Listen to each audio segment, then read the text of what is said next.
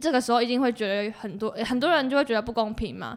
那这个时候就是会需要一个反社会的人格的人没。错，这个时候中本聪就站出来了。构造改革。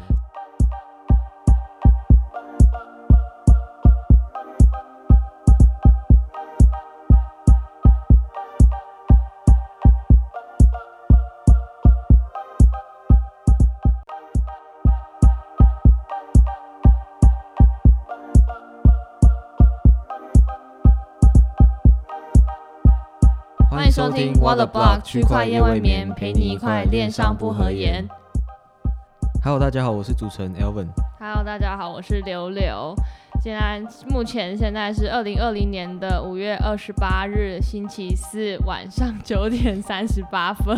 没错，那我们觉得今天的内容大概可能会对于我们的听众来说有一点硬核。烧脑。对对对，那我们今天要讲的内容是挖矿在挖什么？对，没错。那就还是不免不免俗的，先感谢一下上礼拜大家对于第一集试出之后，有给我们蛮其实蛮多的有回馈。对，其实蛮蛮蛮多有建设性的反馈。那 但是因为我们这一集的内容是在第一集试出之前就已经先决定好了，那针对大家给的建议，我们就是会在这一集之后，然后开始做一些调整。嗯，对，那就还是非常谢谢大家可以愿意给我们这么多的，就是建议，对啊然后还有收听，非常其实感谢。还蛮意外的，对，还蛮意外，真的会有人来听，对然后今天为什么会讲到挖矿呢？其实就是因为，嗯，前阵子有一个还蛮红的一个东西叫做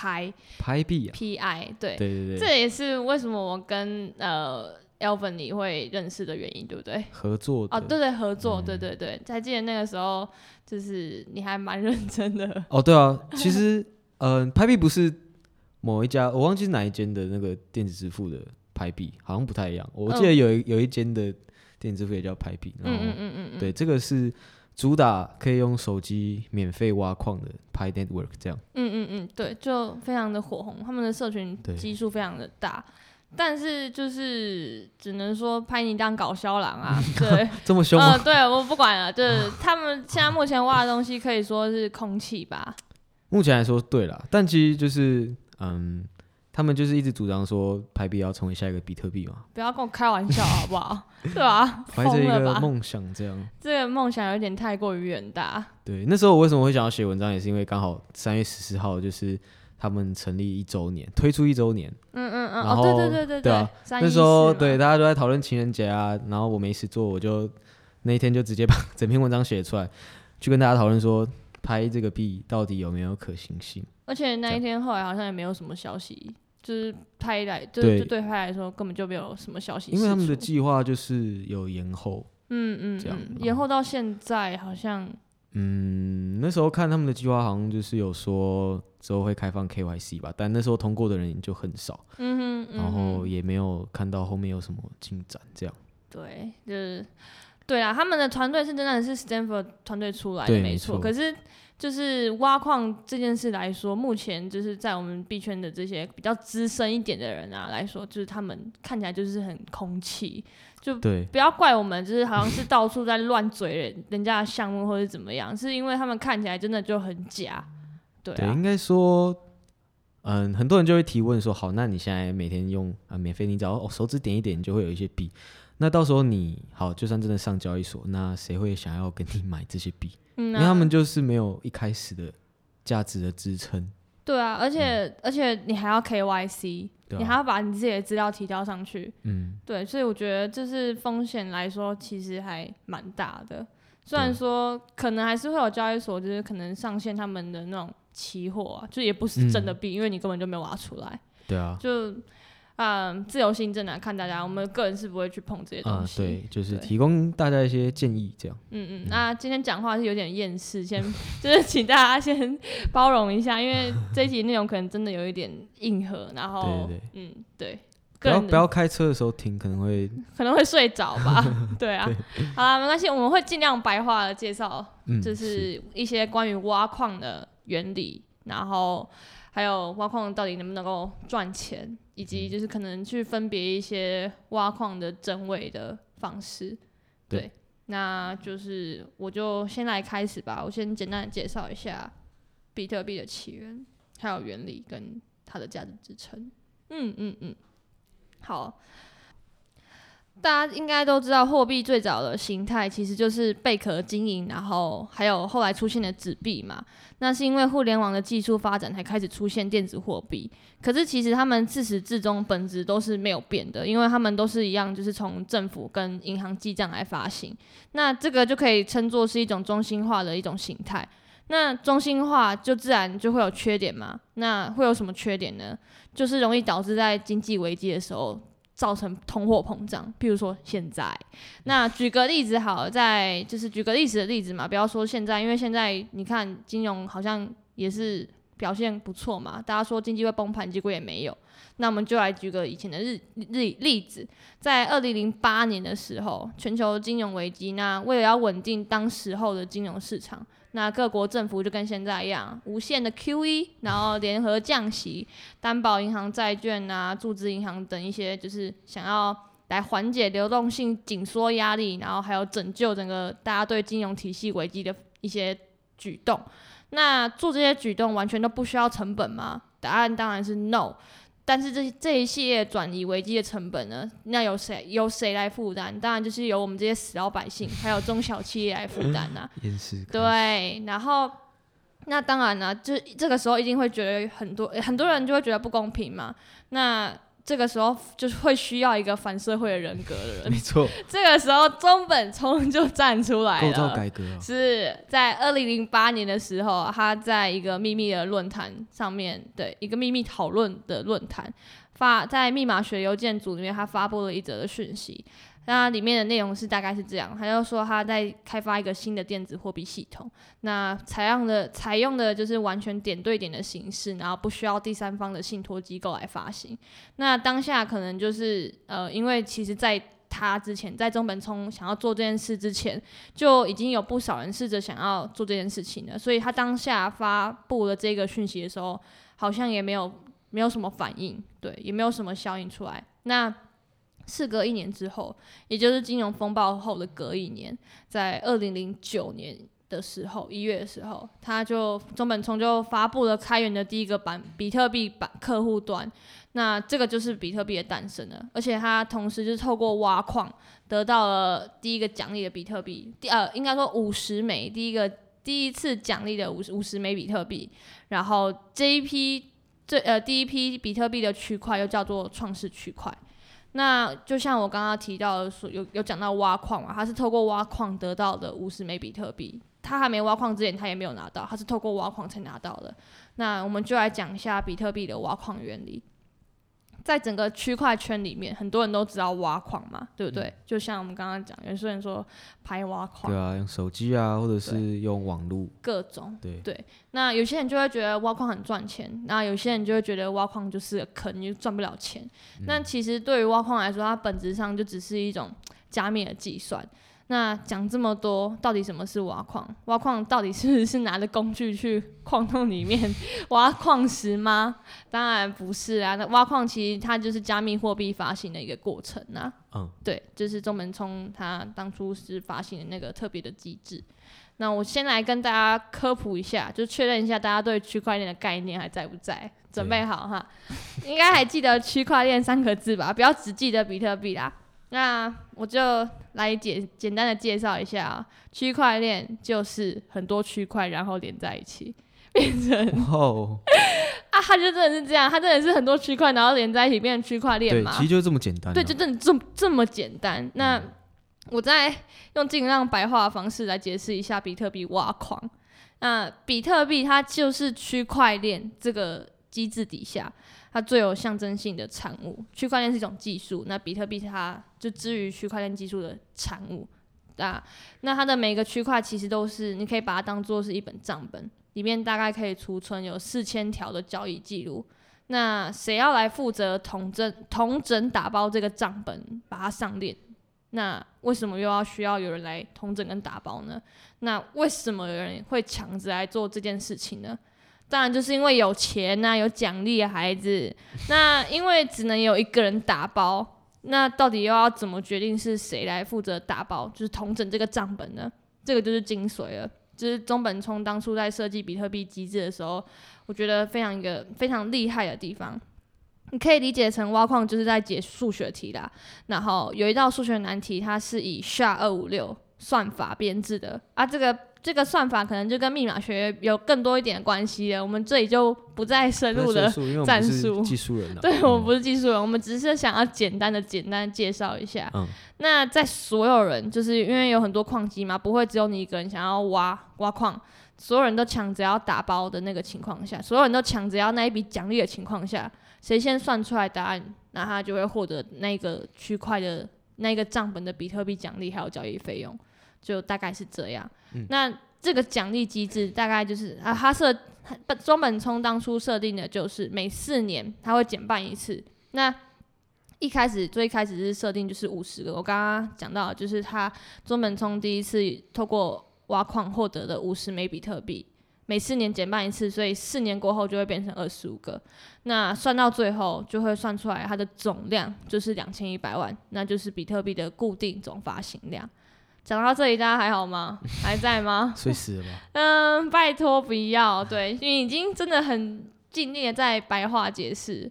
那，我先我先继续讲下去啊。如果说真的不懂的话，就是可以透过我们的文章，对，欢迎在嗯阅读我们的网站有更多的资料，这样对我们的文章会放上，就是我们今天讲的一些内容，毕竟是比较硬核一点，希望，但是还是希望大家有正就是正确的观念啦。嗯那挖这些东西要怎么样去判断它有没有钱赚，应该才是大家就是最关心的重点嘛。听起来只是在解数学题而已，为什么要花这么多钱、花时间、花电力，那去买矿机解这些东奇怪的东西？那就来解释一下，就是我刚帮帮大家解释一下它的价值支撑。其实从投资的资产属性来看，作为一个虚拟的东西，它的价值值就来自于两点。我个人觉得、啊，这是我个人的看法。嗯，它第一第一点就是个人的共，就是大家的共识，就是越多人觉得它有价值，它就有价值，即便它一文不值。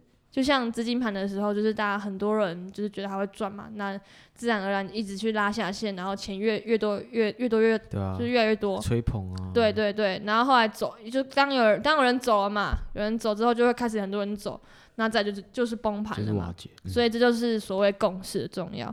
那再来就是区块链的发展了，逻辑很简单。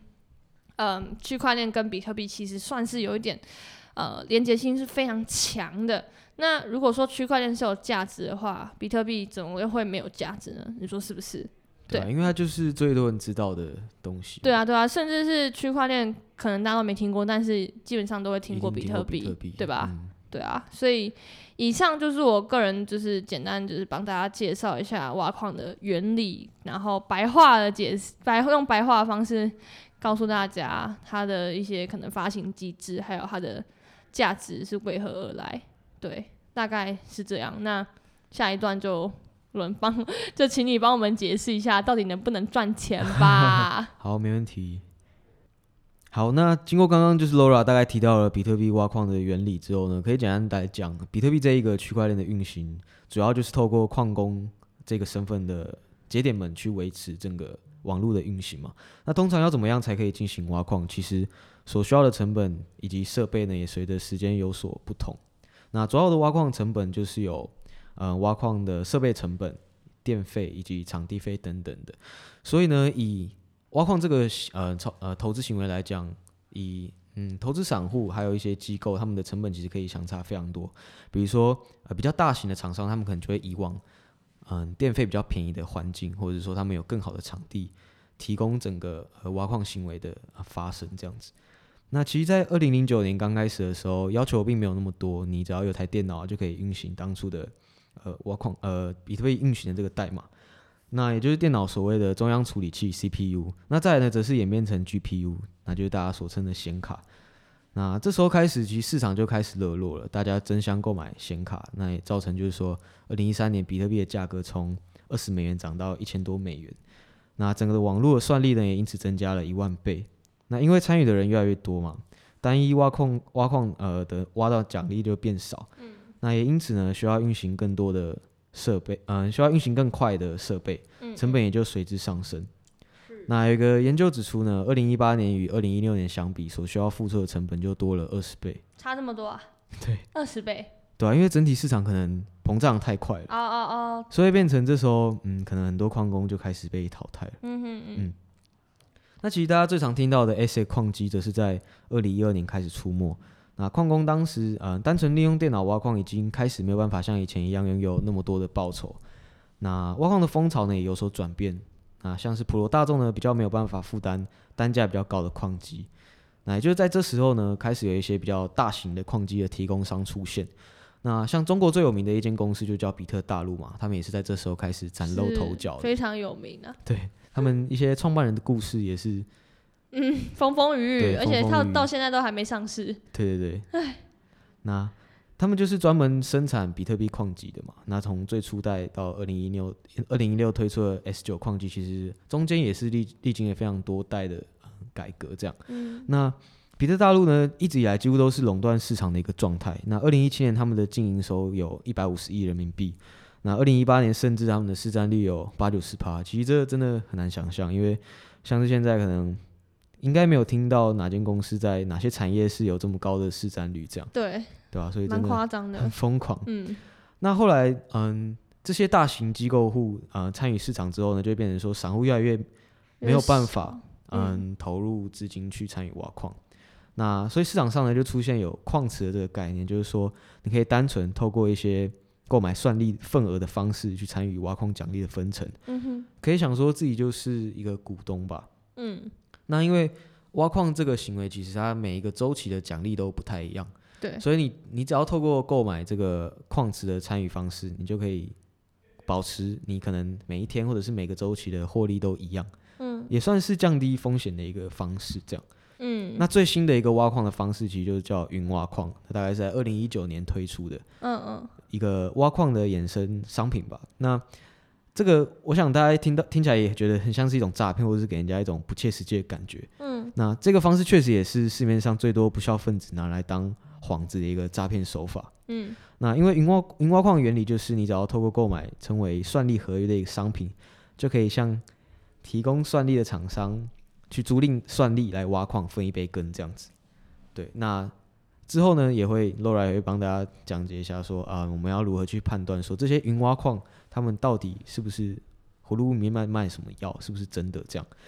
那听到这，嗯，不知道大家还听不听得下去？那大家一定会觉得很好奇，就是说 太难了，太难了。现在还能还可以挖矿吗？还可以进场吗？那成本大概是多少？那 Laura 刚才也有提到，比特币他们本本身其实就是有一个呃通货紧缩的一个机制，每四年奖励就会减半。是对也就是说，如果你的设备提供的算力一致的话，奖励的减半会让你的成本相对的提高。那如果你的奖励是小于成本的，自然而然就会有些人他们是不付成本的嘛，嗯，就会嗯开始去退出挖矿的市场。对，那挖到的比特币也不足以去负担他们的成本，就会开始抛售。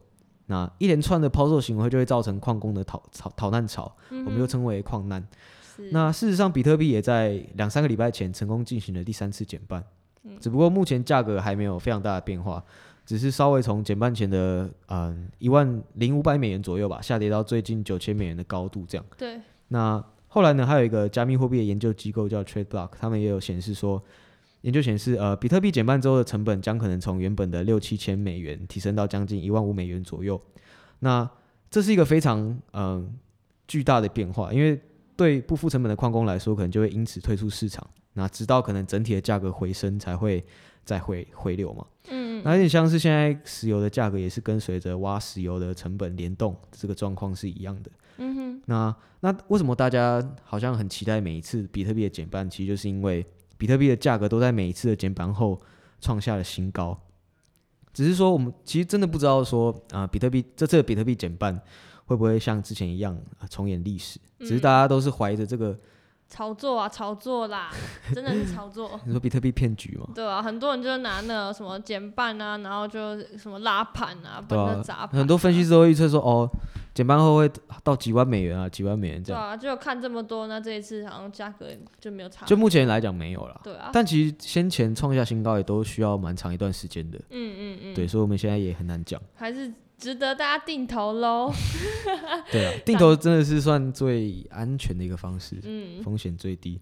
所以呢，讲到现在，其实大家也可以知道说，呃，如果你现在要投入挖矿市场，其实真的非常风险非常的高，嗯，因为你的挖矿成本其实就是跟随着比特币在市场的价格去做浮动的这样。嗯哼嗯哼，那现在几乎也都被大户去垄断了，嗯所以就就是那些矿池嘛，对啊，因为他们就是成本最低的一批人嘛，他们可能在好几年前就已经入场了，嗯嗯那嗯，成本远远就是比后来进场的这些散户还来的低，这样。哦，对啊，现在加入的话就很像去帮人家接盘呢。对，就有点像接盘，因为呃三月中的时候，其实市场有面临一个大跌，那当初其实就有很多矿工就已经先关机了嘛？对啊关机了，哦，我我都不知道这一件事情，对啊，对挖矿真的了解比较少啦。对我其实自己也没有在挖了，就是哦听别人在讲。为了做这一集，我们真是真 真的是掏心掏肺的在帮大家找资料。对，对，好啦，那再来我就待会就帮大家介绍一下，来辨别云端挖矿所谓算力合约的一些相关的事项。小 paper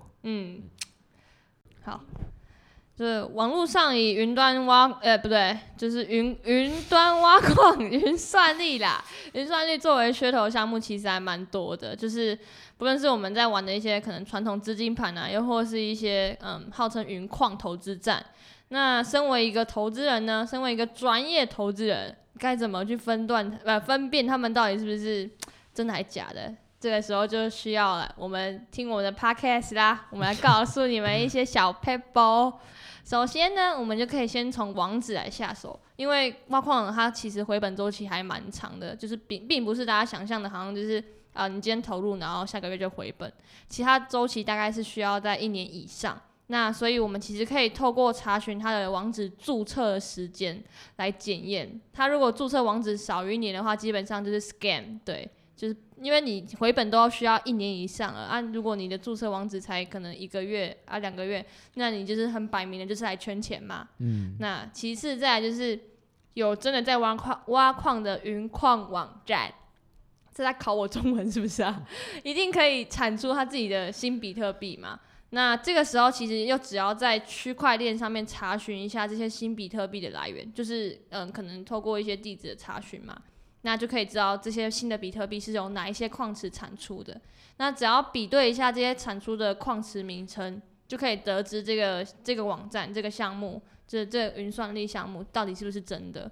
那第三个最最最最最最重要的判断标准，那就是它的收益了，是不是符合在一个正常的范围了？那些那种号称就是那种百倍投百倍收益啊，那种静态投资，每个月可能给你二十趴，一年下来就是两百，一年下来是多少？一百二十，不对，二十乘以十二是两百四十趴，对，那种东西都是假的。我们其实可以在那个、啊、mining BTC fans 呃 mining 的 BTC fans 的网站上面查询到。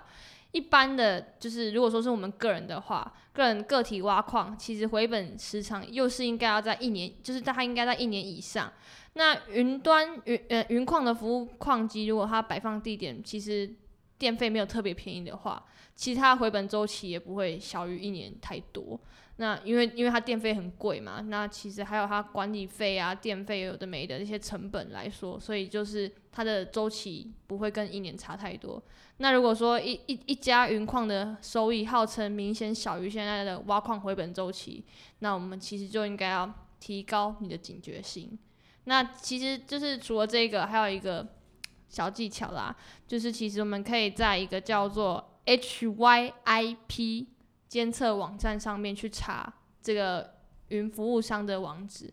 那如果他的网址是在上面的话呢，百分之九十九，他就是个 scam，他就是来骗你的钱的人。他没有任何一家云端的服务商需要去购买资金盘监测网站的广告。对，那以上四点就是呃我们为大家整理出来的一个方法啊，听不懂我讲也没有关系，就是看文章，文章上面会写的很清楚，因为有网站。没有啊，今天今天可能就是太厌世了，所以。讲话就比较直接一点了，我就不拐弯抹角了。希望大家听的也这样活泼生动一点嘛，没错对不对？好啊，那就是其实以上四点就是可以，就是可以透过四种方式来了解一下自己接触到那些云算力合约啊，或是云算力投资项目到底是不是真的。但是再再跟大家补充一点，就是说真的云矿，就是刚刚讲的那些嗯公司，你投资它也不代表就是一定安全的，因为就是挖矿这件事情本身来说就是一件其实风风险非常大的事情。那如果说它今天倒闭的话，就是这间公司倒闭的话，其实就跟传统资金板资金盘倒闭就没有什么两样，其实意思是差不多的。那就是会让我们的钱就是又血本无归，对。然后就是有一个特别经典的例例子提供给大家，就是在二零一六年的时候，那瑞典比特币的那个大矿场 KNC Miner 它就倒闭了，就当时就造成一个蛮 就是蛮大一件蛮大的一个事件，大家有兴趣可以上网查一下，这边就。因为时间上的关系啊，如果大家有兴趣的话，再说给大家听。嗯，大概以上就是这样。那希望今天的内容可以帮助到大家，对于挖矿的理解有更深一步的了解。对，挖矿的历史是对讲的真的是良心用苦啊。好，用心良苦哦，又是用心良苦，不好意思，不好意思。好啦，那最后就来给个大家一个。经典的结论吧，经典。对一个经典的结论，劝世啊，对对对对，劝世啊，就是大家在做任何投资之前呢，一定要来听我们的 podcast，绝对，对对对对对，你听我们 podcast 可以可以避免踩很多坑，哎，不觉得吗？对不对？我们真的这么，我修正一下刚刚讲的话，用心良苦的在产出这些东西，嗯，你还不听吗？还不听吗？对，好啦，没有啦，开玩笑的，就是嗯，希望大家就是在做任何投资之前。都一定要做好功课，对，就是要培养独立思考的习惯吧。是的，那就是以上是我们就是为大家准备的关于一些挖矿的基本概念，还有一些辨别，嗯，是不是一个 scam 的一些小技巧。嗯，那其实挖矿还有很多我们是没有讲到的，那就是像是可能像它的一些算法，POS、POA，嗯，有的没的，对，很多很多。这就比较技术了，因为其实比特币它就是 POW。Proof of Work 这个演算法工作量证明。代表。是，那像是以太币就是 POS，嗯嗯嗯，那它它的挖矿的形式就不像是，嗯，像就不像，嗯，就可能，嗯，我觉得一般人可能也不会了解到这么深啦。对，反正其实可以可以理解成每个币他们的挖矿的原理都不太一样。对对对对对，然后就是。嗯，就是对于一些诈骗的东西，就是不要，就是嗯，好像身边的人跟你讲了什么，然后就觉得好像很好赚，然后就盲目的把钱投进去。对啊，尤其是那种听起来回报率很高的，呃，一个月二三十趴这种。对对对，那甚至是可能因为你觉得他的社群基数，就是你看像我再举一个例子，就是牌，他的社群基数就够大嘛，然后就觉得哎。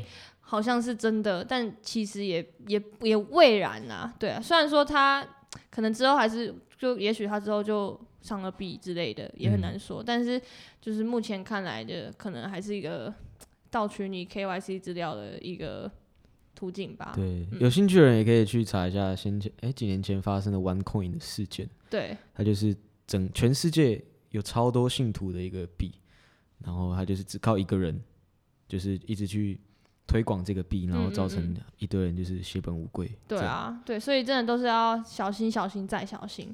然后这边我们来就是插一下，就是我们在六月的时候会参加我们的第一个 podcast 的活动。对对，那我们请我们 Elvin 来帮我们做介绍一下。好，那这个活动呢，就是它算是一个 podcaster 这些节目的一个串联。嗯嗯嗯。啊，它的活动名称叫做呃。播夏季播客马拉松，对，那其实就是我们一个 podcaster 的一个社群去联合举办的。对，总共会有二十五个 podcaster。对，那我们会在下一集的节目的一开头去介绍一下我们下一个顺位的那个 podcast 节目，他们的主要的，嗯，他们在讲什么主题啊，或者是。嗯，他们这一节内容这样子是的，类型就和我们其实都不大一样。对，对，对，对。然后就是会会再接力下去，就是我们介绍的那个 podcast，他也会介绍其他的。对，然后总共 total 就是二十五个，然后类型都不太一样。那希望就是大家如果对于 podcast 对音频有兴趣的话。就可以去听听听看。毕竟听声音跟看文章或是看影片比起来，其实是蛮不耗力的。你就把声音打开来放在那里，然后看看自己能够吸收多少知识，其实也还蛮不错的。蛮不错的，对啊，那对，然后就是再再次感谢一下大家上礼拜给我们的一些反馈，那我们都会就是再去修正一些我们呃录音录制音频的方式，然后尽量变得有趣生动一点。对对对那当然好好努力，是，那当然就是说，一定还是会有一些比较无聊的死板的一些嗯基本知识，就比较硬的吧。对，比较比较硬一些，就像今天的挖矿一样。对，那就还是希望大家可以在嗯多多给我们一些意见，这样子我们才能够做得越来越好。对，对，那以上就是今天的 podcast 内容啦。那今天就到这边喽，谢谢大家，谢谢大家拜拜拜拜。